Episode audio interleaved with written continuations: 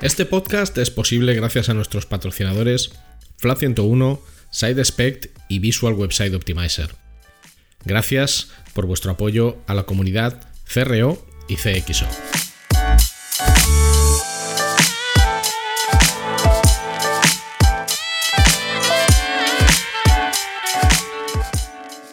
Hola, mi nombre es Ricardo Tallar y estás escuchando CRO Café, el podcast de referencia en CRO, que son las siglas de Conversion Rate Optimization, y también el podcast de referencia en CXO, que son las siglas de Customer Experience Optimization, y en diseño y optimización de productos y servicios digitales. Aquí hablamos sobre nuestro trabajo como profesionales digitales con el objetivo de compartir, entretener y aprender, a veces en solitario, y a veces con la mejor compañía de otros profesionales que pasan por este podcast. Yo estoy delante del micro, pero detrás está Luis Miguel Ferrer, que es quien hace que cuando escuches esto todo se oiga estupendo y fantástico. No le vas a oír, pero él es sin duda alguna el hormigón y el pegamento de este podcast. Gracias por tu tiempo y tu interés. Puedes preguntar lo que quieras o sugerir invitados o hacer cualquier comentario escribiéndome a través de mis redes sociales. Arroba rtallar, r t a y a r en Twitter e Instagram o a través de LinkedIn buscando mi nombre, Ricardo Tallar, y estaré encantado de leer tu opinión, mensaje, comentario o lo que sea. Y ahora vamos a disfrutar del podcast.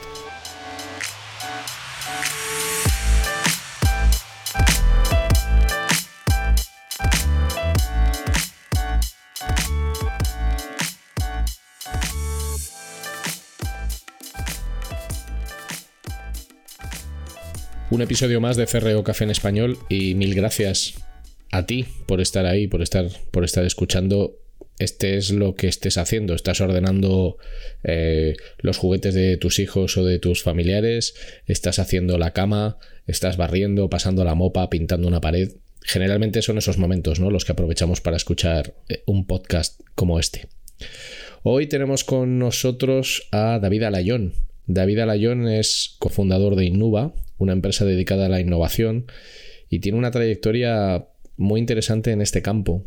Yo conocí a David hace ya bastantes años y bueno, es una persona que trabaja en el campo de la innovación desde hace mucho tiempo. Tiene eh, su propio podcast con otras personas que es Heavy Mental. Acaba de publicar un libro eh, sobre innovación del que nos hablará. Y también mm, tiene su propia newsletter que se llama Future Today, y entre otras muchas cosas que él nos va a contar a continuación, fue por ejemplo el Head of Innovation Projects de Inditex, con lo cual es alguien que creo que de innovación puede hablar mucho. ¿Y por qué, eh, por qué quería tratar yo este tema en un episodio de Cerreo Café? Lo primero porque la capacidad de transacción, la capacidad de convencer a alguien de que tu producto o servicio es el más adecuado, está ligada en muchas ocasiones a tu propia capacidad de innovación, tanto en la parte de presentar el producto o el servicio como en la parte de definirlo. Y luego porque se habla mucho de innovación, pero se concreta muy poco sobre innovación. Y de esto vamos a hablar.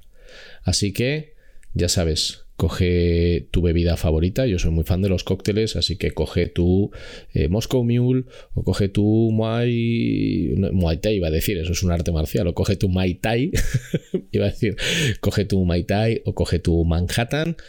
Hielo bien frío, combinado espectacular, sombrilla de papel, papagayo en el hombro. Y vamos a por este fantástico episodio con David Arayón. Aquí empieza Ferreo Café en español.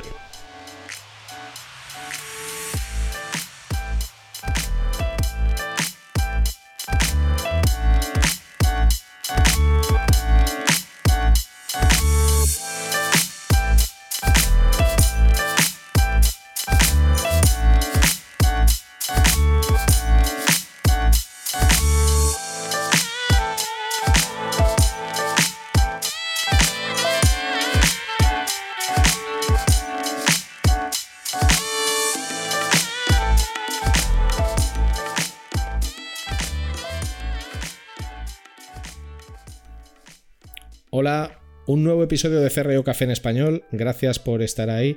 Y hoy tenemos la suerte de contar entre nosotros, de contar eh, aquí en esta sala radiofónica o auditiva eh, con David Alayón. ¿Qué tal, David? ¿Cómo estás? Muy bien, pues un placer.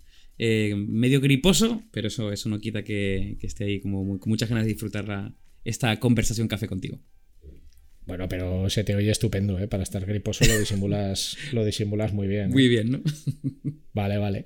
Bueno, para. Nosotros siempre comenzamos de la misma manera y es pedirte que nos cuentes, pues, pues quién eres, que, cuál es tu historia, qué has estudiado, qué has hecho, a qué te dedicas, en qué punto de tu carrera profesional estás en este momento. Qué, buena pregunta. Eh, pues eh, yo es estudiar, yo estudié ingeniería, ingeniería informática, eh, y de alguna forma siempre me ha acompañado la vinculación con la tecnología en todo lo que he hecho desde, desde eso.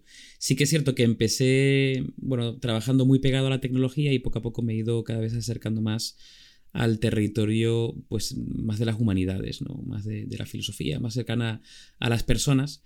Eh, pero bueno, al final em, todo lo que he hecho a lo largo de mi carrera siempre ha tenido ese componente tecnológico. Y luego siempre ha tenido también otro componente que es el componente de innovación. Eh, es decir, yo desde que, empecé, empecé, a trabajar en tercero de carrera y ya me dediqué a, temas de, innovación. Tuve la oportunidad de, empezar a trabajar en la Campus Party, un evento súper friki que se organizaba en Valencia. Eh, además, yo, yo, entré justamente en un, en un área que era muy pequeñita, que el objetivo era intentar encontrar ideas innovadoras dentro de la comunidad de Campus Party para que, en este caso, diferentes patrocinadores, concretamente Telefónica, que era el patrocinador principal, pues pudiese invertir en esas ideas. Estamos hablando, estamos hablando de 2005, 2004, o sea que ya llovió. Y, me tocó también estar muy en la parte internacional, ¿no? Porque empezaba a abrirse en México, en Ecuador, bueno, en diferentes sitios. Y desde entonces yo digo que he tenido una carrera muy ecléctica eh, y que lo único que me ha acompañado es, eh, aparte de esa vinculación con la tecnología, eh, siempre ese componente innovador. Y, diría que, mm, vamos, he estado tanto emprendiendo, he estado en el lado de emprendedor, monté una agencia creativa digital, junto con, bueno, de hecho, dos personas la montaron, yo me subí en, me subí en, el, en el minuto o en el segundo dos después de montarla y, que era una agencia creativa digital que se llama Social Noise, ahora se llama Darwin y Verne, ha ido evolucionando con el tiempo, sigo siendo socio. Em, he estado también en el, territorio más corporativo, eh, trabajando en Inditex durante tres añitos y pico, encabezando o liderando proyectos de innovación. Em, y luego eh, estuve muy metido también en el mundo startupero. Eh, montando diferentes proyectos. Uno de ellos se llama Good, G-U-D, que es una plataforma de, que procesa datos en tiempo real y genera visualizaciones alrededor de grandes eventos. Eventos, por ejemplo, televisivos, cuando hay gráficas ¿no? de qué está diciendo la conversión en Twitter y demás, por ejemplo, en, la sexta. O si, o si vais a, pues a, un, partido de tenis en la Mutua Madrid Open o a diferentes eventos deportivos, lo que sale en las pantallas con el software de Good. Y, ahora última, en la última época, eh, digamos, eh, he cogido todo el background que tenía de la parte de innovación y he montado una consultora que se llama Innuba, que es una consultora de innovación social y medioambiental. Entonces lo que hacemos es básicamente el diseño de proyectos que pueden tener base o no tecnológica, eh, pero siempre tienen una vinculación con el territorio de la sostenibilidad o el territorio del impacto social. El objetivo básicamente es que estos dos ejes no estén eh, digamos, en áreas independientes alejadas del negocio, sino que estén totalmente alineadas con el core de negocio. Hacemos desde proyectos de consultoría de alto nivel con comité de dirección hasta proyectos que de alguna forma lo, tangibilizan. Y, aparte de eso, tengo un podcast con dos colegas que se llama Heavy Mental, eh, donde hemos tenido la suerte de tener, de tener a, Ricardo como lo hemos liado como invitado y donde nos pasamos muy bien. Eh, y, y luego ya me puedo declarar como autor. Hemos sacado un libro que además eh, se llama Upgrade, que es un libro que, he escrito con mi, con mi, pareja de vida profesional y de todos, de, mil aventuras, que es Mónica. Em, y que, bueno, que, la verdad que da igual cuánto tiempo le hayamos tardado en escribir, yo creo que al final es fruto de 15 años eh, intentando formar y acompañar a personas en el desarrollo profesional en, lo que llamamos eh, los neogeneralistas o polímatas, que son básicamente perfiles que tienen diferentes áreas eh, de especialización, no solo una, pero además han trabajado de forma transversal diferentes competencias que le ayudan a adaptarse mejor. Entonces el libro resume, digamos, en 15 capítulos, 14, 13, 14 competencias que cualquier profesional debería desarrollar para ser relevante en un futuro. Uy, qué interesante. Lo tengo que, lo tengo que pillar, pero bueno, me lo has contado. Entiendo que está recién salido del horno. Recién salido del horno. De hecho, em, eh, digamos, junio es nuestro, nuestro mes. Junio 2022 es nuestro mes porque está la Feria del Libro, eh, donde ya estará disponible. 15 eh, de junio, digamos que tenemos la presentación en Fundación, en Espacio Fundación Telefónica. O sea, junio a todos los efectos es el, el mes del libro de upgrade para lanzar. Bueno, pues habrá, habrá, que hacerse, habrá que hacerse con él. Además, el tema de los polímatas a mí me interesa mucho por estas estructuraciones de los conocimientos que se hacen últimamente. Ya sabes que el más clásico es T-shape con forma de T. Yo soy muy fan de lo que llaman tree, tree shape, o sea, forma de árbol, que se supone que es el profesional que crece hacia arriba, pero que también crece hacia abajo, por lo del árbol, ¿no? Las raíces. Las raíces. Eh, y lo que se ve. Y con los polímatas también estoy eh, bastante familiarizado. Aquí yo creo que también a veces, muchas veces, se tiende a confundir lo que es un profesional que maneja muchas disciplinas desde un punto de vista, digamos, básico, sí. que te permite tener una visión general acertada eh, frente a lo que es más un polímata, por lo que yo entiendo que es alguien que sí que llega a tener conocimientos bastante avanzados de cada de, disciplinas muy diferentes y que está habituado a la transversalidad. Exacto. Pero bueno, es, así, ¿verdad? ¿Tú que... Sí, o sea, digo, yo creo que venimos de un, de un mundo eh, donde había una dicotomía, o eras especialista, ¿no? o hiperespecialista, o eras generalista, ¿no? De hecho, la trayectoria normal de un profesional casi siempre era, pues me voy hiperespecializando en algo, y llega un punto que voy empezando a ganar diferentes competencias relacionadas, por ejemplo, con la gestión de equipos. Entonces voy, digamos, perdiendo la especialización, ¿no? voy reduciendo ese, ese, ese palito de la T vertical, voy reduciendo esa especialización para ganar, digamos, competencias transversales para eh, la gestión de equipos, liderazgo, temas de productividad, comunicación intra interpersonal, eh, bueno, ese tipo de skills, ¿no? Eh, lo que hace un polímata es ya no solamente es talento en forma de T, sino de pi, de M, digamos que tienes diferentes líneas o, áreas de expertise que em, vas ganando con la experiencia y con el tiempo y las vas manteniendo. A lo mejor no son súper hiper especializadas con una persona que solo se dedica a eso, pero tienen profundidad no es generalista. Y sigues cosechando también competencias transversales y te, te conviertes básicamente en una especie de profesional todoterreno. Digamos que esa es la diferencia. Por tanto, por eso se llaman neogeneralistas, ¿no? porque son una especie diferente. Bueno, básicamente es ser un hombre del renacimiento. Exacto. Yo siempre, siempre hablo de hombres y mujeres del Renacimiento, ¿no? Que de alguna forma tenían, esa, eh, esa, vocación por aprender y ser sabios, ¿no? Ser una persona del Renacimiento, que lo mismo esculpía, que pintaba, eh, que hacía arquitectura. O sea, y, dominaban todas las artes por igual. Eh, me ha hecho mucha gracia lo que has dicho de la Campus Party, porque yo tengo un ordenador por aquí, lo tengo por aquí por la estantería que tengo al lado, con una pegatina de la Campus Party con mi DNI de, una vez que fui allí de speaker hace como 5.500 millones de años. Eh, sí, además me acuerdo que esta es la única vez que, he estado dando una charla y ha pasado una cosa, eh, reventó una pared de cristal. O sea, alguien se debió de caer o pasó algo y había una pared todo cristal y literalmente reventó. Sí. Eh, con lo que me has contado, yo hay una pregunta que a lo mejor te parece una obviedad o te parece muy sencilla, pero que a mí me parece importante, ¿no? O sea, sí. yo continuamente leo eh, y oigo a gente opinar y hablar sobre innovación, ¿vale? Entonces, aquí viene mi pregunta del millón. ¿Qué es la innovación? Eh, me, encanta que me hagas esa pregunta. pues a ver, em, yo defino la innovación, eh, y de hecho ya, ya, tengo, bastante callo eh, explicando lo que es y, ya cuido mucho las palabras. A ver, yo defino la innovación como em, la ideación, desarrollo y comercialización o implementación o, lanzar realmente al mercado, porque al final si te quedas en las dos primeras, ¿no? Ideación y desarrollo, te quedas en ese... si te quedas en ideación estamos hablando de creatividad. Yo siempre digo que la imaginación es la antesala de la creatividad, la, creatividad es la antesala de la innovación, ¿no? Em, pero si no, de alguna forma no lo aterrizas, incluso si lo desarrollas, te quedas... Si lo desarrollas te quedas en I más. Eh, de alguna forma tienes que llevar a comercializarlo, tienes que llevarlo a que lo usen, tienes que llevar a conseguir de alguna forma obtener feedback por parte de los usuarios, por lo tanto es ideación, desarrollo y comercialización, tangibilización, uso de una solución, eh, porque en el fondo la innovación ocurre cuando aprovechas una oportunidad o eh, cubres una necesidad, más o menos que siempre está vinculada con esos dos ejes, em, y de alguna forma es considerada esa solución como novedosa eh, por el público objetivo. Y esta, esta, parte es muy importante porque muchas veces la innovación se considera como el desarrollo pionero de algo. Es decir, somos los primeros que desarrollamos esto.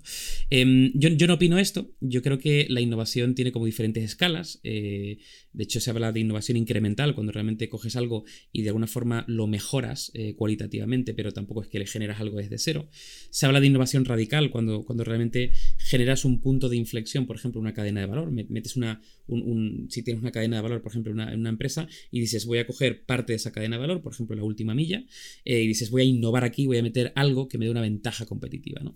Eso, suele llamar innovación radical. Y la disruptiva es cuando realmente sí que generas algo relativamente mm, novedoso, pero no tiene por qué ser pionero, no tienes por qué ser los primeros en hacerlo, sino novedoso en el sentido de que te metes en un nuevo cliente, en un nuevo mercado, en, desarrollar un nuevo producto, es decir, ya no es una mejora dentro de lo que ya es tu negocio, sino es algo relativamente disruptivo. ¿no?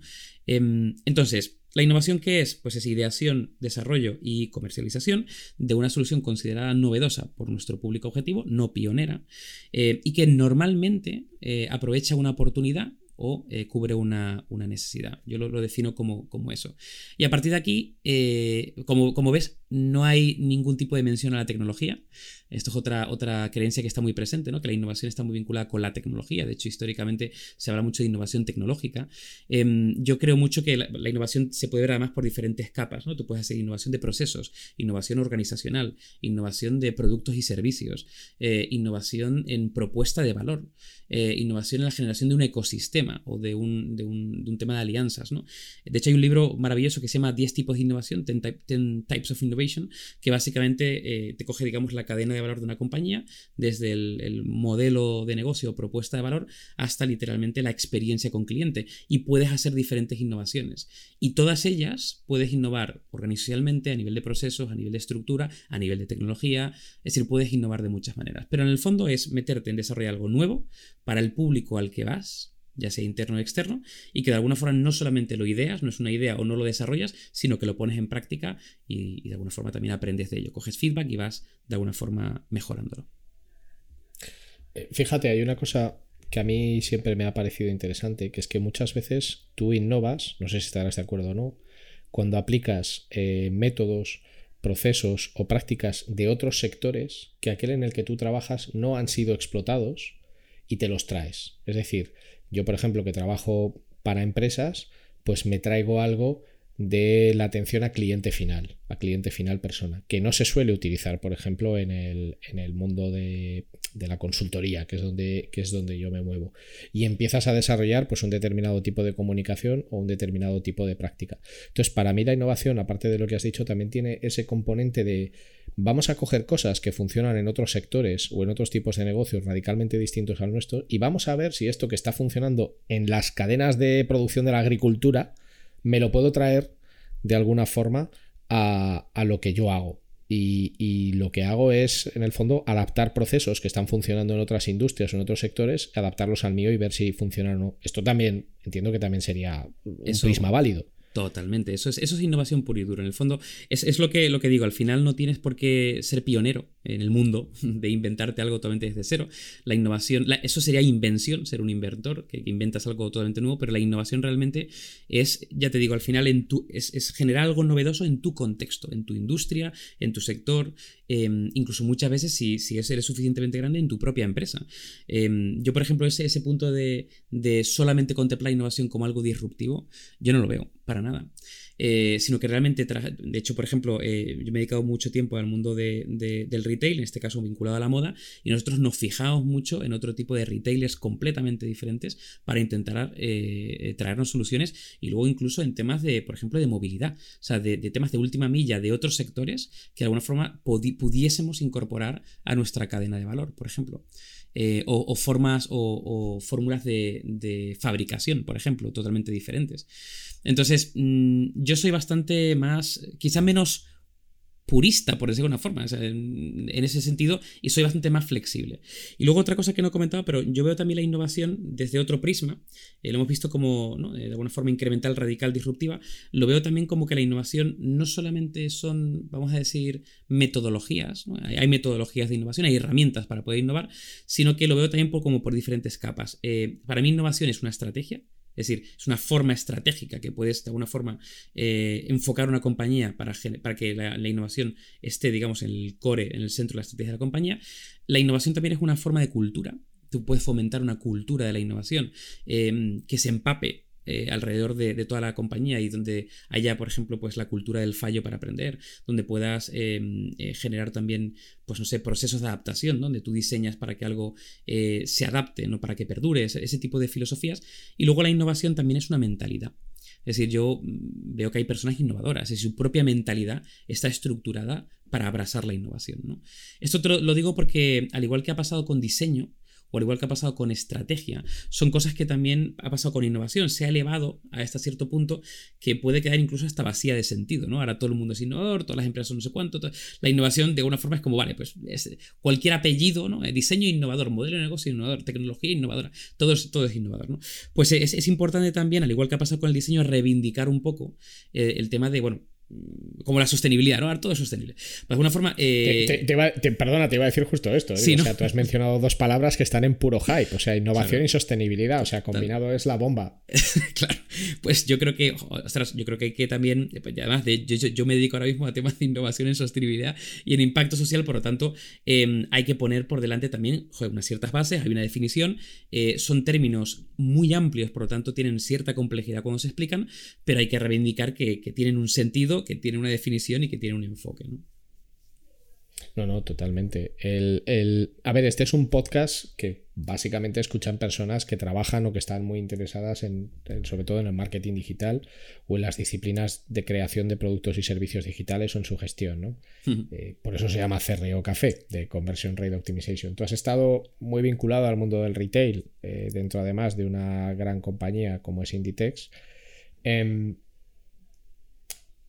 ¿Qué es, eh, eh, cómo un e-commerce eh, o de qué manera un e-commerce o un negocio digital, que aparentemente son modelos bastante sencillos, porque en el fondo la mayoría son modelos storefront, es decir, modelos de escaparate, en los que yo tengo un muestrario de producto, yo te lo enseño y tú lo compras, y donde las webs o las apps básicamente se utilizan con dos objetivos, que son el web rooming, es decir, yo hago, veo el catálogo que hay, y luego me voy a tus tiendas físicas a comprar o bien compro directamente en, tu catálogo online. ¿Cuáles son eh, los principales puntos de innovación o en qué debería fijarse para innovar toda empresa eh, del mundo del retail, que además suele tener un nivel de competitividad muy alto? Pues mira, yo te diría, eh, se me ocurren mil, pero bueno, por, por, estructurar la conversión hablaría de dos principalmente. Em, uno de ellos que probablemente sea el más obvio y evidente pero, pero es tan obvio evidente que muchas veces se pasa por alto o se piensa que ya se tiene, ¿no?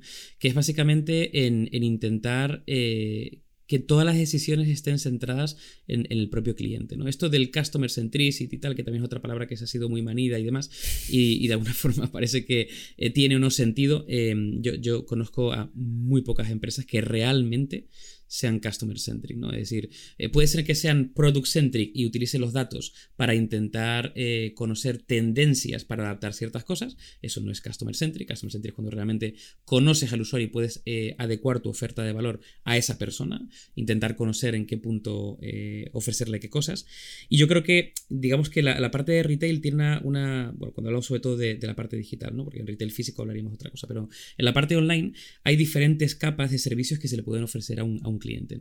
Em, y esas capas de servicio, desde el punto de vista de la innovación, eh, sacó, sacó, un término que es innovación abierta. Em, y, es una cosa que, por ejemplo, nosotros, concretamente yo empujé mucho dentro de Inditex y concretamente dentro de Zara, que es básicamente em, cuando tú conoces bien a tu cliente o crees que lo conoces o empiezas a conocerlo, puedes tomar varias decisiones, como por ejemplo de, oye, voy a eh, montar o desarrollar internamente un buscador, ¿vale? Que reconozca el lenguaje natural, o un recomendador de prenda, o un recomendador de talla, o un. para intentar de alguna forma, bueno, mejorar una experiencia de cara al cliente. Aquí yo saco la innovación abierta principalmente porque em, digamos que vivimos en un mundo donde eh, casi cualquier solución tiene la posibilidad de conectarse con otras, ¿no? Eh, mediante APIs o mediante diferentes servicios que se conectan, ¿no? Claro, eso te cambia radicalmente la foto porque dices, ostras, es que a lo mejor yo no tengo que desarrollar un modulito de visión artificial para eh, recomendarte un look de diferentes prendas, ¿no? Que machen entre sí. Eh, ni tengo que tener a dos personas trabajando, o un equipo, depende del volumen, claro, o un equipo de 25 personas trabajando, en eh, componer básicamente, eh, digamos, correlaciones entre diferentes productos para fomentar la venta. Sino que yo puedo coger una startup de israelí, que son mega expertos en esto, y me integro, digamos, en el, en el propio e-commerce, ¿no?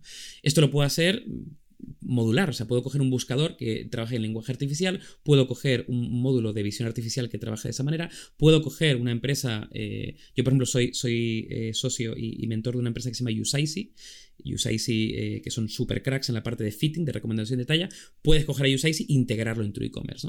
De alguna forma, eh, puedes plantear un, formato modular de microservicios o diferentes servicios a la hora de integrar eso. Por lo tanto, un ecosistema de innovación abierta para mejorar la experiencia de cliente probablemente sea una de las cosas que yo me centraría. Primero, conocer al cliente, pensar realmente qué servicios puedes ofrecer para incrementar la venta, fomentar la, eh, fidelidad, generar una recurrencia mayor, mejorar el funnel de conversión, con una filosofía de innovación abierta, es decir, no querer hacerlo todo, mirar hacia afuera, esa, filosofía de ecosistema y a partir de ahí traer diferentes soluciones. Y luego, el otro, la otra cosa que me parece muy interesante y que yo veía 100% en Inditex, y yo creo que es uno de los grandes casos de éxito de por qué Inditex ha triunfado como ha triunfado, es em, no pensar básicamente en el e-commerce eh, como, como básicamente un portal, una tienda online que tiene un front frente al cliente y que, entrega productos, ¿no? Eh, salvo que seas un dropshipping, que solamente haces esa conexión, salvo que seas eso, creo que tienes la posibilidad de generar una propuesta de valor alineando diferentes eh, agentes de tu cadena de valor. Es decir, ¿por qué Inditex ha triunfado? Porque realmente ha conseguido armar un sistema muy poco copiable.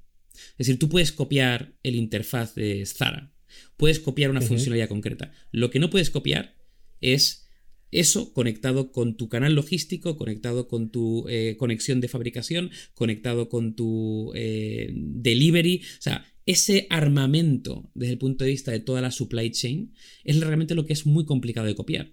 Por lo tanto, si tú generas un sistema armado, como de hecho hay, un libro muy interesante que es Good Strategy, Bad Strategy, como buena estrategia, mala estrategia, de Richard Rammelt, donde habla sobre las fuentes de, poder y una de ellas es básicamente intentar generar eh, una propuesta de valor Em, compleja, compleja en el sentido que tiene diferentes partes, eh, donde realmente es muy complicado que te copien.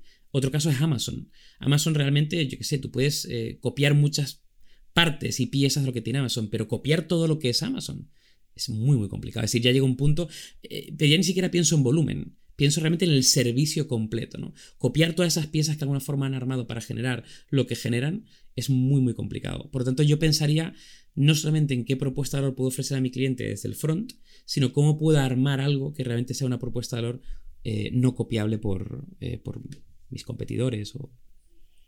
Bueno, es, esto es difícil, ¿eh? O sea, yo de hecho el otro día tenía una conversación con una incubadora eh, y les preguntaba, pero vosotros qué modelos promovéis a nivel de crear empresas y me decían copycats. O sea, básicamente nuestros modelos son copycats. O sea, un copycat, para quien no lo sepa, es básicamente replicar un modelo de negocio que ya existe, generalmente en otro país, y traértelo, en este caso a España o al país en el que, en el que estés. Eso es un copycat, ¿no? Claro, hacer un copycat de Zara o de Amazon o de Apple es de. Es, imposible. O sea, literalmente hoy día es imposible. Pero fíjate, a mí lo que me gustaría es ver eh, cómo alguien que nos esté escuchando, que realmente tenga un e-commerce pequeñito, a ver, que yo cuando hablo de un e-commerce pequeñito me vale un e-commerce que facture 5, 10 o 20 millones de euros eh, al año o 100.000 euros al año. Como alguien que tiene una propuesta pequeñita y no dispone de la enorme cantidad de recursos de las que puede disponer un Inditex, eh, ¿qué, le dirías tú o cuál serían un poco las guías para decir, mira, sería interesante que hicieras esto para aprovechar la innovación? Porque yo hay una cosa que sí que tengo bastante clara, sobre todo porque lo he vivido en mis carnes. Si no innovas, tu progresión como compañía está muy limitada. Muy limitada. Y si tu progresión como compañía está muy limitada, tu posicionamiento en el mercado se va deteriorando conforme pasan los años. Y entonces vives este ciclo de compañía que puede subir meteóricamente hacia arriba, luego alcanza un periodo de estabilidad y luego empieza a decaer. Entonces, las personas que estamos al frente de organizaciones, nos guste o no, y este es mi punto de vista, a mí me gusta, pero puede no gustarte, te guste o no, tienes eh, que vivir en un proceso de renovación e innovación constante tanto hacia adentro, que tú lo has dicho muy bien, como hacia afuera. O sea, nosotros, por ejemplo, yo veo nuestra propia trayectoria eh, años atrás a hoy y, por ejemplo, la innovación en la comunicación interna ha sido brutal, porque es necesario. o sea, el precio de no innovar es el mismo precio que el de no experimentar. Y es la muerte. O sea, es el riesgo de la muerte, ¿vale? Para la compañía o para la iniciativa. Muchas veces cuando se habla de innovación, una empresa más pequeña o con recursos más limitados le da como urticaria, ¿no? Dice, madre mía, es que me estás aquí hablando de Zara y de Amazon, pero es que yo tengo eh, pues un EBIT del 5% y yo cada año gano 100.000 euros y no me puedo poner aquí a gastarme chorropocientos mil euros en cosas carísimas. Entonces, ¿qué puede hacer alguien pequeñito? ¿O por dónde debería empezar alguien pequeñito?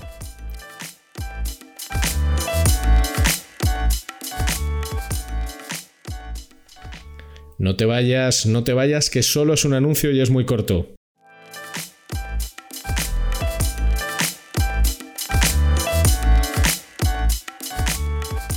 Si necesitas ayuda profesional para mejorar la conversión de tu negocio digital, tu mejor opción es contar con Flat 101. En Flat 101 somos especialistas en el diseño, desarrollo y optimización de servicios y productos digitales y podemos darte soporte en todas las áreas técnicas que intervienen en la conversión más de 15 años de experiencia profesional en más de 500 proyectos de conversión para multinacionales y startups a tu servicio, con el mejor equipo de profesionales CRO que vas a encontrar. El resultado nos importa y el cómo conseguirlo también. En FLA 101 estamos listos para ayudarte.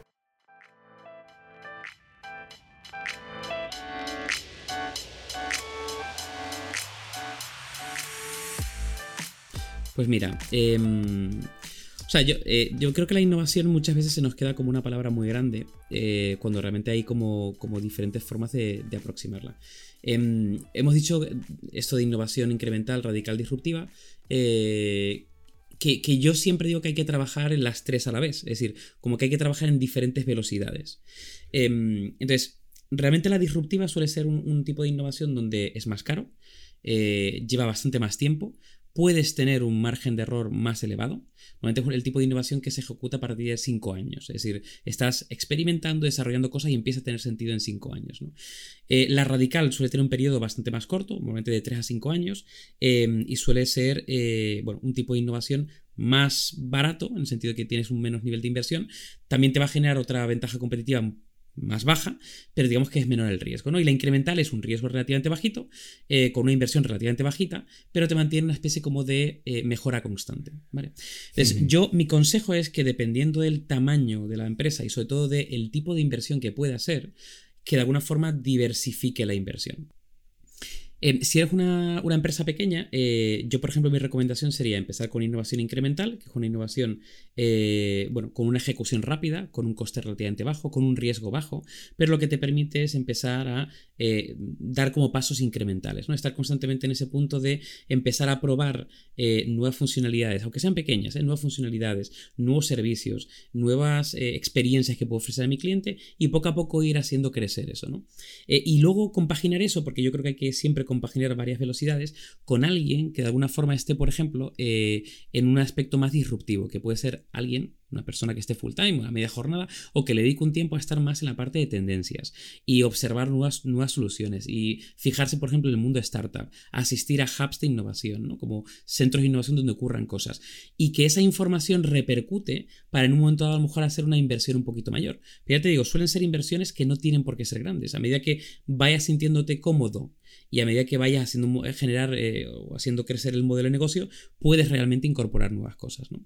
Em, si eres una empresa de un tamaño un pelín mayor, pues puedes hacer una diversificación mayor. A lo mejor la innovación incremental, pues puedes destinarle un 60-70% de una posible inversión y luego en innovación radical, puedes hacer un proyecto al año. Decir, oye, ¿qué eh, punto de inflexión puedo generar dentro, por ejemplo, de mi cadena de valor? O si me centro exclusivamente en la parte de e-commerce online, ¿qué funcionalidad puedo poner que realmente suponga, em, digamos, una mejora realmente frente a la experiencia de cliente y donde voy a hacer una apuesta, ¿no?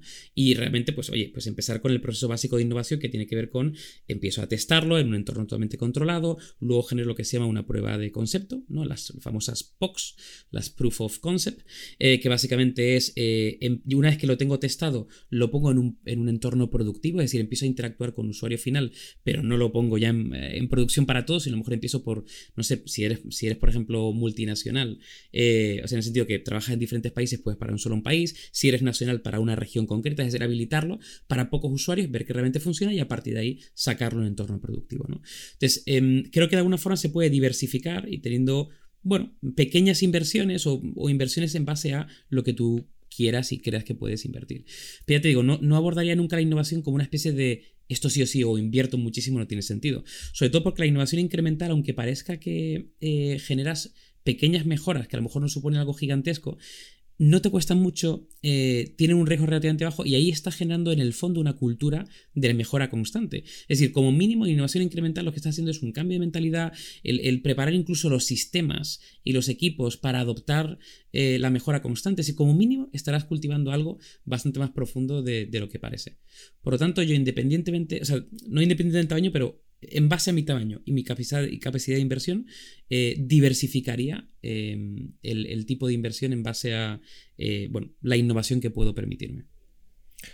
De hecho, a ver, yo te oigo y en realidad en mi trabajo eh, la innovación está muy presente en la parte incremental, porque sobre todo cuando hablas de mejora de conversión o búsqueda de eficiencia, lo que tú buscas es nuevas formas de o hacer llegar el producto o el servicio al cliente o nuevas eh, funcionalidades que te permitan prestar el servicio de una manera mejor para que los ratios de éxito sean mayores. Y efectivamente eh, el valor se demuestra en base a la experimentación y a la iteración. Luego ahí, bueno, pues entra un componente de datos, etcétera. Pero al final, eh, yo, por ejemplo, hay una cosa que considero una obligación para cualquier persona que trabaje en nada vinculado a la mejora continua, al Kaizen japonés, a todo esto que, que tenga que ver con la mejora continua, que es la necesidad de estar al día de lo que sucede en el mundo. O sea, que, que parece una...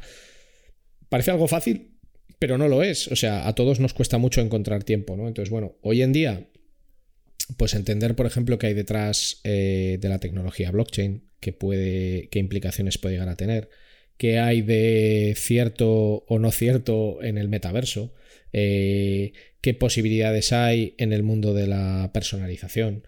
Por ejemplo, en el, en contexto que estamos actualmente, quizás es bueno entender algo de geopolítica eh, si no entendías nada. Eh, entonces, yo a veces digo, parte de mi trabajo consiste en estar bien informado. porque, porque, porque si no, no te enteras. De, muchas cosas. Y quizás una parte fundamental de la innovación es enterarte de que hay cosas que están sucediendo. Yo me fijo mucho, por ejemplo, en los países emergentes. O sea, no sé. O sea, yo creo que en Europa Desgraciadamente ya no vamos a ir a más, vamos a ir a menos, en general, en general. Pero hay que poner un ojo en los países emergentes. Europa ya es como un burgués extremadamente acomodado que disfruta de su posición a todos los niveles, pero eh, que a veces no se fija en que hay un montón de países emergentes por detrás que igual se te comen la tostada en 15 o en 20 años como no te pongan las pilas. No sé si tú tienes esta visión o no. Total, totalmente. De hecho, mira, has dicho un par de cosas que me he hecho ahí un par de pin mentales a, tres cosas, a tres conceptos que me parece súper relevante. El primero, eh, que es una frase que comenta, eh, bueno, comenta William Gibson, que es uno de los padres del, movimiento cyberpunk. Eh, cyberpunk, sí, sí. Exacto, escritor de la ciencia ficción. Él tenía una frase muy mítica que decía que el, futuro está aquí, solo que está mal distribuido, ¿no? Em, es muy buena, ¿eh? Y claro, ¿qué, significa esto? Y es justo lo que decías, que es, em, claro, todo lo que va a pasar probablemente en los próximos cinco años ya está ocurriendo. Lo que pasa es que está ocurriendo un poquito en un laboratorio de Tel Aviv, otro poquito en una universidad en Barcelona, otro poquito en una startup de Silicon Valley, otro poquito en no sé qué. No tenemos toda la información de lo que va a ocurrir. Entonces, estar constantemente viendo lo que está ocurriendo y cómo evoluciona, de alguna forma te hace que eh, tengas más información para tomar decisiones de cara a futuro. ¿no? De hecho, una de las cosas que yo hacía y que recomiendo hacer siempre que se pueda, y de hecho es una inversión que tampoco tiene que ser muy grande, es ir a sitios donde el futuro ya está. Es decir, yo, por ejemplo, miraba mucho eh, a Asia, mucho a China, mucho a Japón, me iba mucho, básicamente, porque desde el punto de vista, por ejemplo, de temas de, mm, temas de pagos, de cashless y demás, están ya en el futuro. Es decir, eh, lo que, el cashless que nos está viniendo a Europa ya lleva en China mucho tiempo, y el pago con QR y diferentes tipos de... Entonces, si de alguna forma vas para allá, puedes observar el futuro. Es decir, que de alguna forma estás observando un contexto o un escenario futuro que puede venir en 4 o 5 años y te empiezas a eh, informar. ¿no? Ese es el, primer punto. El segundo, has nombrado dos cosas como blockchain y metaverso. Me quedo con el metaverso. Em, hay, una, hay, una, hay una figura eh, una, me, he dejado los, me, he dejado los NFTs por el camino, pero bueno, como están ahí en medio. Pero están en medio de blockchain y metaverso los NFTs. Por eso, por em, eso hay, una, hay una gráfica en el mundo de la innovación que se llama el, hype cycle, el, ciclo de la sobreexpectación de Garner. ¿no? Em, esto es súper relevante porque básicamente el hype cycle es una, gráfica que en mayor o menor medida se suele cumplir cuando se lanza una nueva tecnología o un nuevo... Em, también un nuevo producto, pero bueno, sobre todo una, tecnología, eh, lo que a mí me gusta llamar tecnologías fundacionales, ¿no? Tecnologías que generan una base para generar un ecosistema, ¿no? Por ejemplo, la realidad virtual aumentada es, una tecnología fundacional, blockchain es una tecnología fundacional, lo que fue Internet en su momento, los móviles son tecnologías fundacionales. Entonces, em, claro, cuando yo pienso en el metaverso, está básicamente, ah, bueno, el, hype cycle básicamente tiene un pico gigantesco, que es el pico de la sobreexpectación, que es cuando eh, eh, por todos lados, medios de comunicación, influencers, televisión hablan de algo, ¿no? Fue blockchain en su momento, yo recuerdo cuando eh, mi madre me preguntó, ¿y esto de blockchain qué es? ¿no? Porque lo he leído en el periódico, digo, ostras, ya, ya, ya, estamos, ya estamos en el pico del hype cycle, ¿no?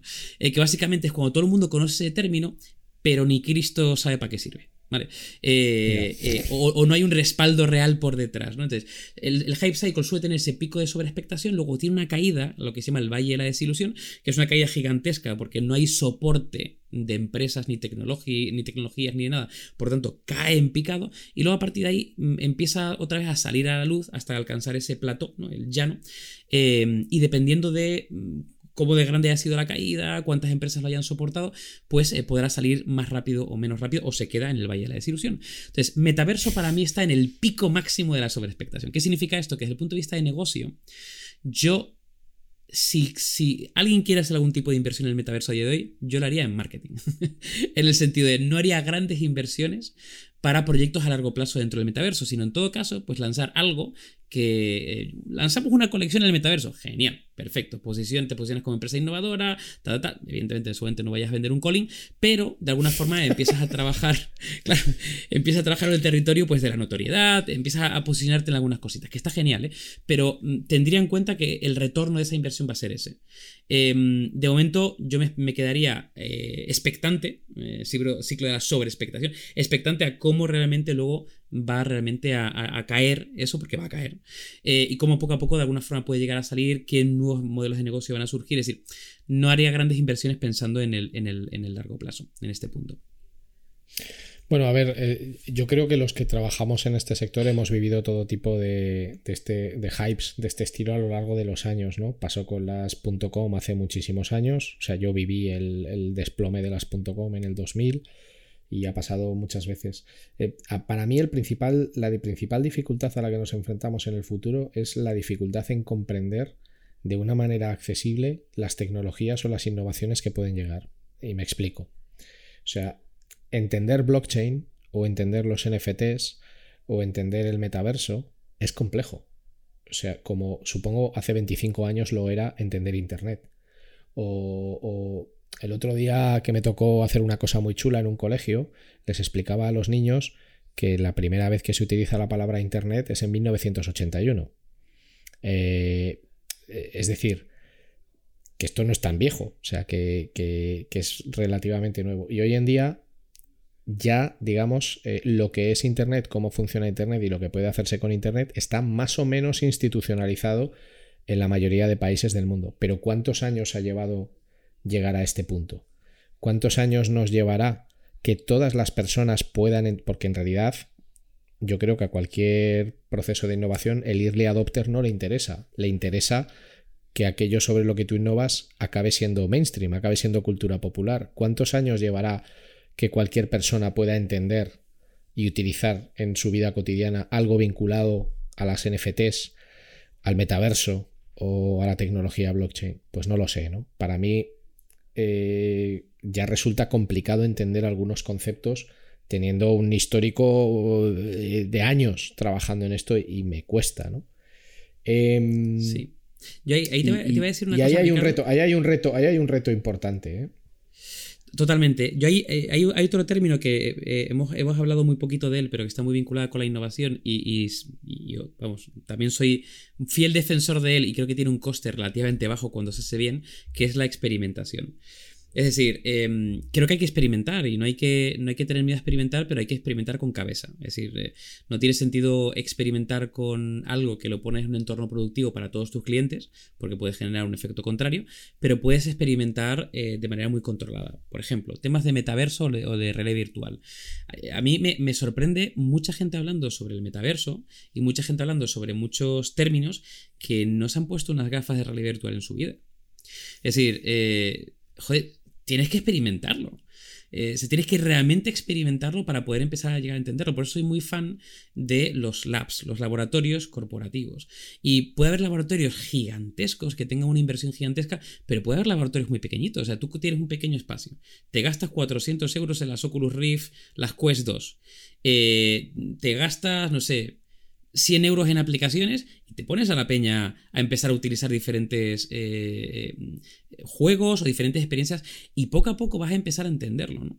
Al igual que, por ejemplo, acercarte a diferentes públicos que a lo mejor están más pegados a diferentes tecnologías, eh, públicos más jóvenes o públicos más eh, te ayuda también a entender realmente desde el punto de vista del consumidor desde el punto de vista del usuario cuál es su expectativa. Entonces, creo que hay un punto de experimentar y acercarse a las personas que, yo creo que muchas veces se pierde, porque nos basamos básicamente en encargar informes eh, que nos llegan y este, este es el estado del metaverso, muy bien, eh, y, lo, entiendo, perfecto, y esto va a evolucionar genial, pero ¿realmente lo has probado? ¿Realmente hay, tu equipo ha cacharreado con ello? ¿Has intentado hacer algo?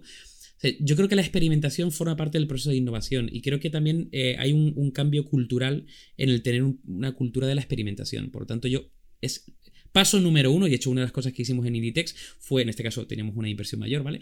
Pero eh, fue generar un, laboratorio no muy grande. No eran, unas, no eran unas Oculus sueltas, ¿no? No eran unas Oculus sueltas, teníamos un espacio muy grande, muy, muy grande, donde, eh, donde lo llenamos básicamente de eh, soluciones, algunas eran de hardware, otras de software. De hecho, conseguimos una cosa que era que eh, startups y grandes compañías viniesen a nuestro, lo llamamos el showroom, a nuestro showroom a colocar las tecnologías allí, porque en el fondo era un punto de exposición al resto de la compañía. Y en este caso, pues era Inditex y interesaba mucho, ¿no? Porque venían los directores de tienda, directores de países y demás. Dicho esto, eh, se pueden generar labs más pequeñitos, pero siempre, siempre con el foco de poder experimentar, poder aprender y de alguna forma estar preparados, porque dado que no sabemos cómo evolucionar las cosas, pero como mínimo haber estado, estar preparados o haber tenido las conversaciones o haber tenido la experiencia para que cuando lleguen ciertas tecnologías no nos pille de primera, sino ya tengamos un conocimiento de causa. Sí, el, de hecho, ayer comentaba con una persona en otra conversación que no tenía nada que ver eh, la diferencia que hay entre leer sobre los NFTs y comprar un NFT. Exacto. O sea, no sé si tú has comprado un NFT alguna vez. Yo, yo he comprado un NFT, tengo que decir, tengo que decir, solo para probar. O sea, yo en NFTs están en el mega hype, super hype cycle. Eh, pero sí, para probar lo que es la experiencia. Y de hecho, te digo más, eh, participé en el, en el lanzamiento de unos NFTs. Es decir, compré, pero también estuve en el otro lado, en lanzar unos NFTs en OpenSea, que además tenía un fin social y era, era simplemente por, por cacharrear. ¿eh? Pero también porque implicaba, implicaba el, el lanzar un NFT. Te iba, a preguntar justo si lo habías comprado en OpenSea, que al final es, digamos, el, uno de los marketplaces principales de NFTs. Pero claro, comprar un NFT, básicamente, o sea, explicado muy a lo bestia para quien no lo haya hecho, comprar un NFT te cuesta dinero. Sí. O sea,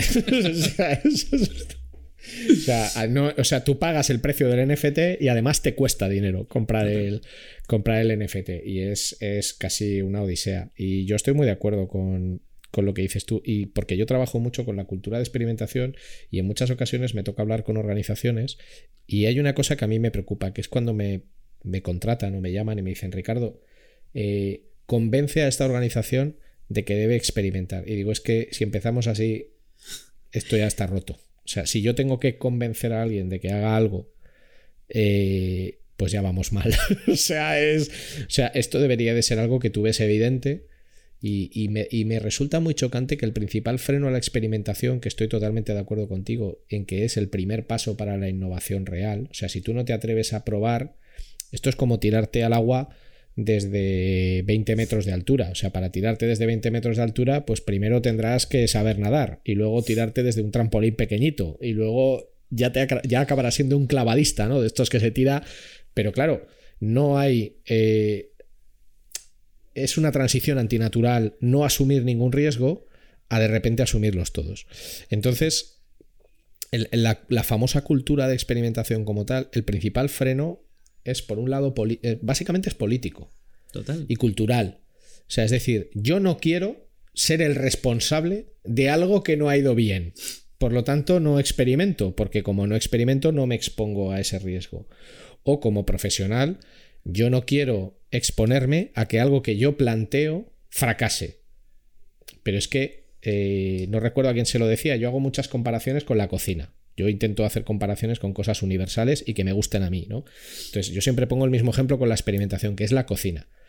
Tú coges una receta de Arzac, eh, los mismos ingredientes, y la haces niquelada, como lo dice Arzac por primera vez, y lo más normal es que te salga una puta mierda. O sea, es, o sea no, te, no, vas a acertar en nada, seguro. O sea, y no te va a salir igual ni de coña, expectativa versus realidad. Pero claro, si, si la primera vez que lo haces ya dices, buf, ya no lo hago más porque me ha salido mal. Entonces, por esa regla de tres, eh, nunca estudiarías nada porque el conocimiento es progresivo. Eh, nunca intentarías correr una maratón, porque al correr los primeros 5 kilómetros, joder, qué cansado estoy, ya no me esfuerzo en correr los siguientes. Entonces, lo que todo el mundo tiene que entender dentro de este marco de innovación y experimentación es que la verdadera dificultad es dar ese primer paso y luego ser persistente. A ver, si tú haces la receta de Arzac he dicho Arzac por decir uno, pero si tú haces la receta de Arzac 500 veces y las 500 veces te sale igual de mal, pues hostia, eres un negado. O sea, no hay, no hay tu tía. Pero lo lógico sería que en esa experimentación de, un plato de cocina cada vez vayas a mejor. Y de hecho puedes acabar superando eh, o, haciendo, o haciendo innovación incremental sobre la receta original, que de hecho en eso consiste la cocina fusión, básicamente. O sea, yo cojo un plato un plato de base y hago fusiones de estas eh, con todo tipo de, cocinas del mundo. ¿Y, por qué crees que a veces a las compañías o a las personas nos cuesta tantísimo dar ese primer paso? Por estos miedos políticos, por esta aversión al riesgo, por la presión social, porque el fracaso está mal visto en, nuestra cultura. Por pues todo ello. Por todo ello, pues mira, voy a, seguir con el ejemplo de la cocina, que me, gusta. Eh, y voy a añadir un factor más que creo que es el factor que si se le añade es totalmente comparativo a lo que pasa con las compañías. Y es, es, el, es el riesgo. Es decir, eh, tú de, eh, alguna forma experimentar tú contigo mismo en, hacer una receta, ¿no? Como tú has dicho, pues si fracasas, pues no pasa nada, porque porque eres tú solo, ¿no? Claro, cuando, cuando lo haces para, para alguien, es decir, tú tienes que cocinar algo para alguien, ahí hay un riesgo. Hay un riesgo de que, ostras, si lo hago mal, no solamente para mí, es para otra persona. Pero yo creo que aquí se, se, pueden medir los riesgos. No es lo mismo hacer un eh, plato por primera vez, ¿no? Esa receta de, de, Arzac por primera vez para tu familia que para, no sé, un, para, el comité de dirección de tu empresa o para un posible inversor, ¿no? Entonces yo creo que el gran problema que tenemos en las compañías es, es el tema de, bueno, yo creo que los humanos en general es la adversión al riesgo. Es decir, tenemos como un sesgo cognitivo de adversión al riesgo muy grande y que somos capaces de, de, de alguna forma, de racionalizarlo. Es decir, si algo puede fallar y no solamente va a estar en mi contexto, sino afecta a otras personas, no lo voy a asumir. ¿Por qué? Porque, y además a mí no me gusta nada la palabra fracaso. Yo no creo en el fracaso, yo creo en el error. Pero no, pero el fracaso es como ya has finalizado, o sea, has cometido un error tan grande que ya estás caput, ¿no? has fracasado. Will this work? Hmm, maybe not. Isn't that what we're all trying to figure out? With VWO, create and A B test different variations of your website to continuously discover the best performing versions that improve conversions. Stop guessing. Start A B testing with VWO today.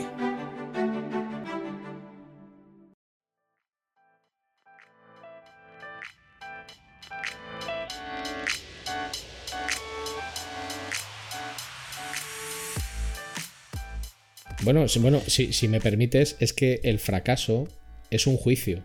Es un No juicio, exacto. Es un juicio, no es una realidad. Total. Lo que pasa que lo que pasa que como concepto en nuestra cultura está muy institucionalizado, pero en realidad es un juicio. Lo que para mí puede ser un fracaso, para otra persona puede ser un éxito rotundo. ¿eh? Total. Pero es que además la palabra fracaso, yo, yo sinceramente tiene una serie de connotaciones que no, no, no creo en ellas. Yo creo en el error, creo que pues estás equivocado. ¿Qué ha pasado? Pues que has aprendido, ya está. No, no, no creo en el fracaso como. Porque me parece una palabra demasiado grande y, y como, como, que, como que plantea un fin de alguna forma, ¿no? Bueno, es muy personal, es muy personal. ¿eh? Yo creo que el personal. fracaso, el fracaso como el éxito es un concepto personal. Bueno, sí, el éxito de alguna forma también plantea un fin, ¿no? Eh, es decir, que parece que has alcanzado el éxito y muchas veces, no sé, en el propio éxito pues hay muchos matices. Eh, al igual que pasa con las eh, utopías y distopías, ¿no? Que parece que son finales pero no lo son. Eh, pues el éxito y el fracaso son dos extremos que no lo son. Es decir, un fracaso ni es definitivo ni un éxito es definitivo, ¿no? O sea que bueno, es, es relativo. Pero bueno, donde iba yo básicamente es la- el tema de adversión al riesgo. Yo creo que al final somos incapaces de medir el riesgo. Es decir, cuando algo puede fracasar, puede de alguna forma fallar, da igual el contexto que le pongan, no lo voy de alguna forma a, abordar porque existe esta posibilidad y hay un riesgo, ¿no? Cuando realmente tú puedes eh, reducir los riesgos y hacerlo controlable. Es decir, tú puedes coger una nueva solución eh, que quieres plantear, por, por, por un ejemplo específico de e-commerce, ¿no? Yo recuerdo cuando hace años, ¿no? Hace a lo mejor 6-7 años, se empezaba a hablar de incorporar una solución en el modelo de pago, que es el, el modelo Aplázame que básicamente compras algo y aplazas los pagos, ¿no? Esto es una tendencia que se empezó a dar y había diferentes empresas que tú podías, una de ellas era Aplázame, que creo que la compró WeThink, si mal no recuerdo, que de alguna forma tú podrías integrarla eh, dentro de, de ese, ese paso final de la pasarela de pago para ofrecer un servicio a tus clientes. Muy bien. Eh, dices, vale, quiero empezar a abordar eso. Bueno, pues tienes diferentes formas de hacerlo, donde tu riesgo eh, de alguna forma se, es como una- una- un acordeón, no lo puedes limitar. Puedo coger y tener el riesgo máximo, que es lo incorporo para todos mis clientes, así sin testarlo ni nada, o puedes realmente empezar a generar diferentes contextos. Oye, voy a generar un entorno de pruebas, lo testo incluso a nivel interno. Check. Vale, lo abro un poquito, cojo una serie de usuarios de prueba externos que validan realmente el uso. Check. Voy a generar eso para un contexto muy concreto, que puede ser para una ciudad, porque tú puedes filtrarlo, para una ciudad, para un conjunto de usuarios, para un usuario de cada 30, me lo invento, ¿eh? De alguna forma puedes limitarlo de tal manera que vas cogiendo datos y vas aprendiendo, y a lo mejor pues eso no sirve para todo el mundo, a lo mejor está mal integrado. Bueno, vas de alguna forma abriéndolo hasta llegar al riesgo máximo, pero ya habiendo limitado todo el riesgo previo, gracias a la experimentación. Entonces yo soy muy eh, fan de la cultura del error, pero con cabeza. es decir, no estrellarte, porque no- sino literalmente ir midiendo el riesgo, ir ampliando las posibilidades hasta poder llegar a ello. Eso es. Sí, no, a ver, yo estoy totalmente de acuerdo contigo. De hecho, la gracia del testing en productos y en servicios digitales radica en la segmentación. Es decir, la misma acción en segmentos diferentes suele generar impactos distintos. Eh, y el ejemplo que tú has dado es muy bueno. Por ejemplo, el fraccionamiento de pago, que es algo que, por ejemplo, en retail es muy recomendable cuando sobre todo estás en valores medios de pedido que sobrepasan los 200 euros más o menos, que suele haber ahí una barrera mental objetiva. La compra es reflexiva, ya empiezas a hacer, eh, son bienes de compra comparada, empiezas a hacer muchas comparaciones. La posibilidad de fraccionar es importante, pero es que tú puedes hacer algo tan sencillo como un test en el que decides fraccionar el pago, pues por ejemplo, para los usuarios desktop de un determinado país. ¿Por qué desktop y no, y no mobile? Porque en general los procesos de fraccionamiento de pago son más sencillos de ejecutar en un tamaño de pantalla desktop eh, por la complejidad de rellenar los formularios antes que en un móvil. Y a partir de ahí, pues vas progresando. O sea, de hecho, lo interesante en el mundo del testing es que, o sea, lo interesante es que una misma acción en diferentes segmentos de usuarios suele producir impactos diferentes. Y, y eso te da algo muy potente, que es la ventana a la personalización. Es decir, cuando tú has conseguido entender que hay un grupo de usuarios que reacciona mejor a unas medidas que otros, conviertes ese test en una personalización para esos usuarios que deberá ser validada cada, cada X tiempo. Y de hecho esto es lo que permite que muchos retailers pues tengan retornos muy interesantes porque a lo mejor tu manera de vender, aunque seas un retail en Turquía, no debe ser la misma que España. Ni a Mm. nivel de copies, ni a nivel de presentar las funcionalidades, eh, etc, etc. Pero me gusta esa.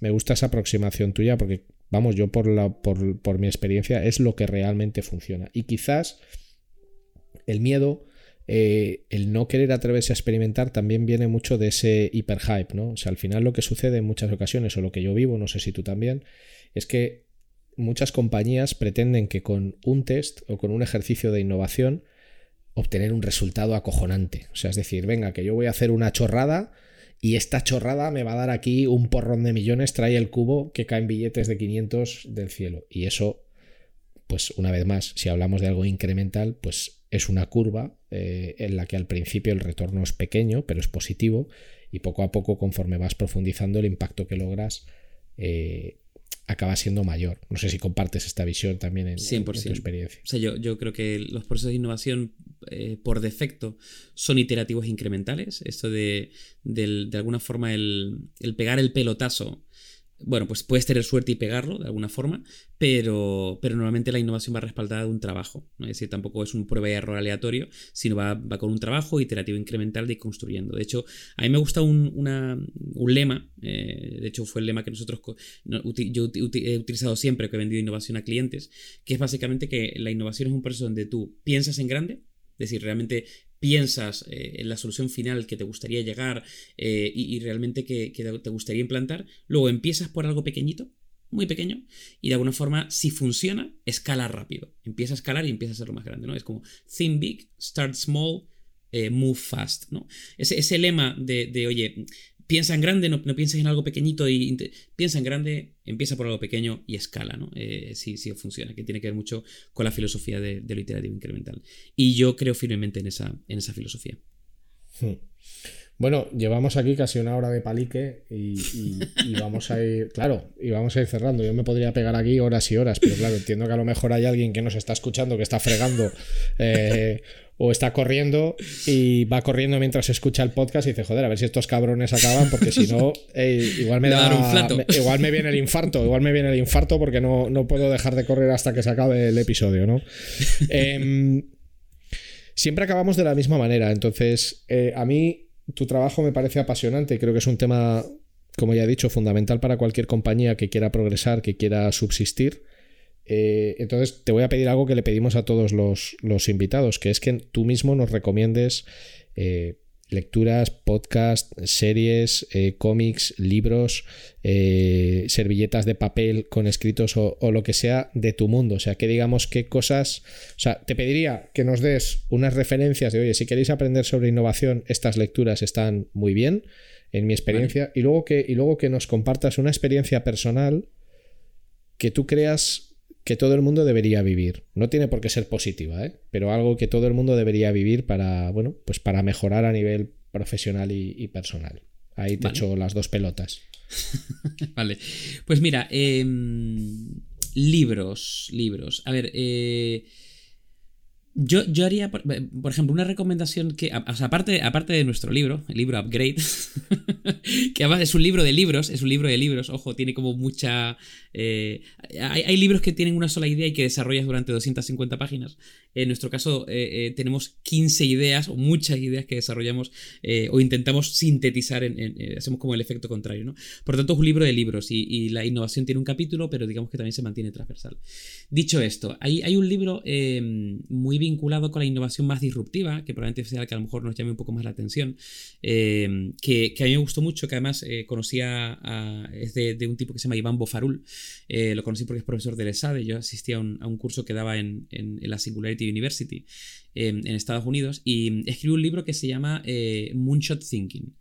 Eh, pensamiento moonshot, pensamiento eh, como de, de, alunizaje. Eh, y tiene que ver mucho con, es un formato estructurado de cómo aproximarse a grandes innovaciones disruptivas dentro de la compañía. Es decir, como que ha cogido ese pensamiento de mm, fumadas o de, mm, cosas como muy disruptivas y lo ha condensado en un modelo que las corporaciones pueden llevar a cabo. A mí ese libro me parece muy interesante, ¿vale? Para profundizar en esa parte de innovación disruptiva. Em, hay otro, otro libro, digamos que eh, vivimos yo creo que en un mundo muy complejo, eh, complejo en el sentido de sistémico, o sea, todo cada vez está más enrevesado y más conectado, y de alguna forma el, intentar navegar por la complejidad tiene mucho que ver con eh, entender la realidad que nos rodea. Entonces eh, he estado como muy últimamente leyendo, bueno, últimamente, últimos, no sé, 3, 4 años, leyendo muchos libros relacionados con complejidad, con pensamiento sistémico y demás.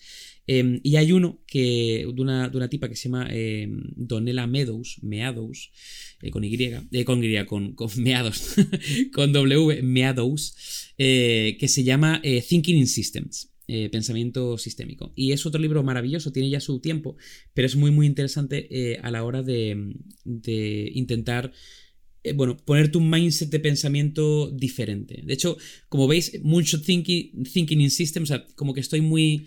El siguiente libro no puede contener Thinking. nada que tenga que ver con think o thinking.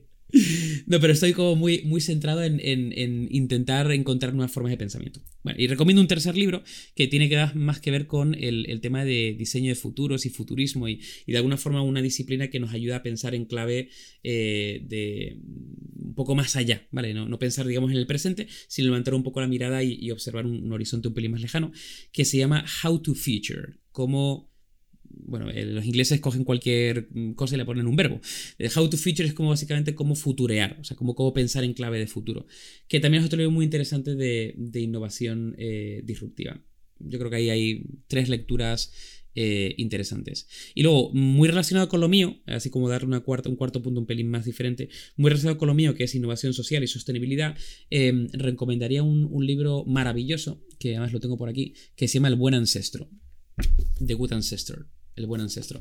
Y básicamente, eh, bueno, eh, la, la- la filosofía básicamente es como de alguna forma abordar un, un mundo donde tenemos que pensar en el largo plazo eh, cuando es un mundo cortoplacista, ¿no? ¿Qué, qué cambios hay que hacer? Como, qué, qué herramientas o qué estructuras mentales hay que abordar? ¿Tú no lees Eh, nada en español o qué? ¿No lees, no lees nada en español? ¿No lees el jueves, Makoki? eh? No, bueno, leo, leo cómics. Mira, cómics lo sí que lo leo en español. Ah, Pero no, mira, de hecho, mira, bien. mira a mi ¿Pero alrededor. cómics, y ca- cómics de dónde? ¿De dónde? Porque el mundo del cómic es muy amplio, ¿eh? Cómic europeo, cómic americano, superhéroes, No. novela gráfica. No, casi, casi siempre, casi siempre son, son novela americana. O sea, ca- casi siempre es cómic americano. O sea, rollo Alan Moore, ¿vale? Básicamente. Eh, pero bueno, Bueno, en, pero en este caso. Alan-. Moore es, es denso, ¿eh? Alan Moore es sesudo. No, hombre, no. ¿Cómo va a ser sesudo? ¿Qué Alan es, lo Moore, último la- que es, qué es lo último Tiene- que has leído de Alan Moore? Pues a ver, eh, probablemente lo último que he leído, a ver, eh, no, no- no creo que haya leído nada nuevo, eh, en el sentido de que lo he, lo he visto como mucho, bueno, lo, lo he, lo he releído muchas, muchas veces, probablemente lo último que haya que he, he releído de, de Alan Moore probablemente sea From Hell, probablemente From Hell. Pues mira, From Hell me lo estoy leyendo ahora por vez ¿Ah, sí? número. Sí, sí, te lo juro. Ahora mismo. Maravilloso. Por vez me lo Maravilloso. regalaron hace poco, una versión. eh, Lo que sería una El- versión el- remasterizada de papel. El, de tomo gordo. ese. El, to- el tomo Ese. gordo. Ese, sí. ese. Guapísimo. ese. que además tiene, han rediseñado la carátula, ¿no? Que es blanca con la mancha. Es una maravilla. Ese es, ese es, ese ¿Y te Yo pensaba denso? que me, que me ibas a decir Watchmen. No, No, Watchmen también, eh, Watchmen es un no, clásico. From Hell, From Hell no. Eh, no, no, no me resulta denso. O sea, a mí me gusta. Me gusta. De Alan Moore, a mí quizás lo que más me gusta es Watchmen. Pero, pero también porque creo que es un cómic que está abierto a muchas lecturas. Entonces hay gente que no le gusta nada, le parece una porquería absoluta. Y, y hay gente, pues, que, que me gusta. De hecho, yo soy de, los, de las pocas personas que cree que la adaptación cinematográfica está bastante bien. Está O muy bien, es- a mí me encantó. Bueno, eh, si pienso en Alan Moore y, y Watchmen y pienso en V de Vendetta, por ejemplo, que a mí es otro cómic que me parece Sí, fascinante y, y la adaptación cinematográfica a mí me gustó, por ejemplo. Me parece que... Yo, yo ahora ya me he pasado a, o sea, por ejemplo, en, en unos cómics que me resultan muy entretenidos, aunque son políticamente incorrectísimos, son The Boys, de Garcenis. O sea, que tienes la serie de Amazon, me he visto pero la es serie, que la, no, no me he leído. la serie de Amazon es Disney comparado con el cómic. O sea, el cómic es muy bestia, muy bestia. Pero lo, lo irónico es que si, seguramente si los superhéroes existieran en la vida real, se parecerían más a la, a la visión que tiene Garcenis en The Voice que a la visión que tiene Alan Moore en, en Watchmen. en Watchmen. Porque en, en The Voice los, los superhéroes acaban siendo seres hiper mega egomaníacos, melómanos, porque evidentemente si yo puedo volar, tengo super fuerza y te- pues soy un dios frente a ti, Dios. que eres una pulga. Entonces, ¿por qué voy a considerarte yo mi igual cuando tú eres un ser humano normal? ¿no? Entonces la cosa va por ahí. Y, para los que nos dedicamos al marketing hay una cosa muy curiosa en The Voice, que es eh, cómo él en los cómics cuenta cómo el marketing consigue vender a los superhéroes como algo positivo cuando para la sociedad son lo peor de lo peor en, en ese cómic. ¿no? Entonces es muy. vinculando los cómics con la innovación y a lo mejor no los de super. vinculando, no los de superhéroes, que a lo mejor tal, pero bueno, la ciencia ficción en general. Eh, eh, hay, un artículo de Harvard que a mí me. Siempre lo, siempre lo saco para directivos de empresas, porque dice que los grandes líderes de las empresas o los entornos corporativos deberían leer más ciencia ficción. Y básicamente la ciencia ficción. Yo siempre digo que la ciencia ficción sin ciencia sería fantasía sería Harry Potter siendo los anillos, ¿no? Pero la ciencia ficción tiene una parte de ciencia. Al final lo que te proyecta es posibles escenarios de futuro. Y leer ciencia ficción te ayuda como a abrir la mente y a pensar de manera diferente eh, a la hora, por ejemplo, de abordar la innovación. ¿Y cuál es tu libro favorito de science fiction? Uf, tendría que, elegir uno sería imposible. Yo tengo un montón, ¿eh? Mira, yo delante mío que esto ha salido varias veces en varios episodios. Yo delante mío tengo un póster de Alien, que vale que no es una. del primer Alien, que vale que no es una película. Y ahí tengo unos cuantos libros de Alien. Y quizás el último libro de ciencia ficción que he vuelto a releer, porque no es la primera vez, es Un Mundo Feliz de Aldous Huxley. Maravilloso.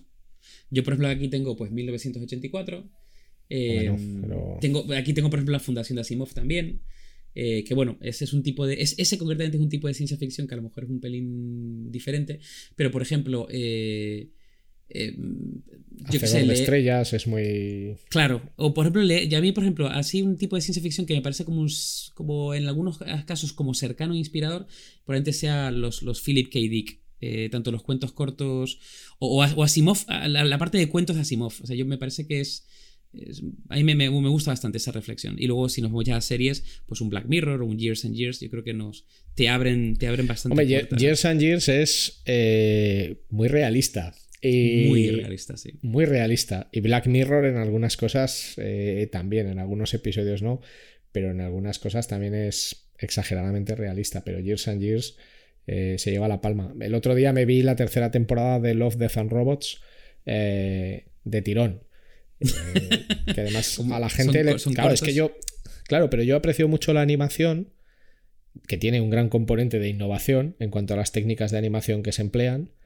Eh, y porque también en el mundo de la ciencia ficción y de la animación es donde muchas veces actores, directores y el mundo del show business arriesga.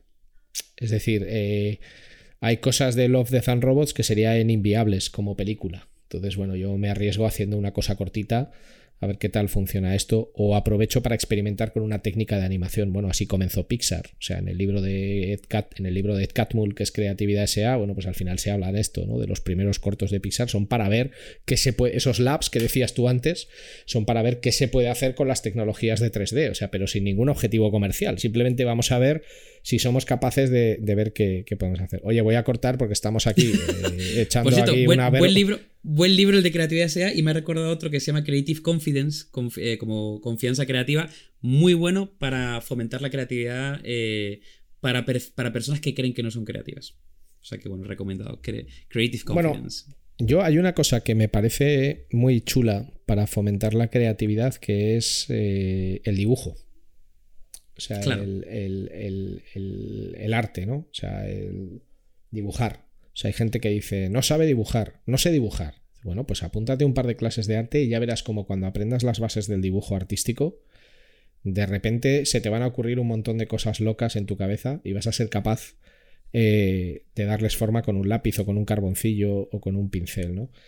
Pero bueno, vamos a dejarlo aquí. Eh, que si no, ya esto acabamos con los cómics, con. En fin.